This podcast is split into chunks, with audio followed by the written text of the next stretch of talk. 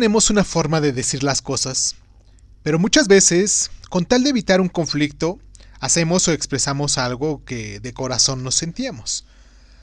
Hay cosas más importantes en este mundo que ser honesto.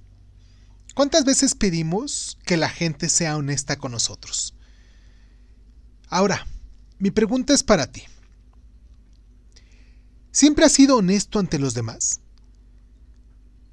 Puede ser que nuestro jefe nos caiga mal y sin embargo le sonreímos hipócritamente.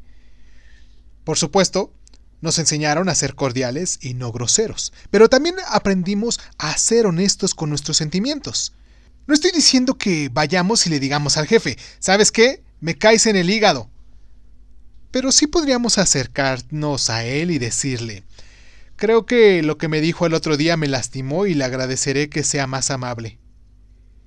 El chiste es que si nosotros decimos las cosas desde el corazón, la verdad será sutil y contacto.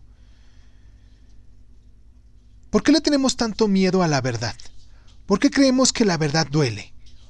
Y como te digo, no necesariamente dolerá si hablas con las palabras que vienen del corazón. Por ejemplo, cuando te preguntan si deseas ir a cenar o a bailar y tú, en lugar de decirles, pues no tengo ganas, pero ni modo, voy, dices, Creo que hoy no tengo ánimo de salir.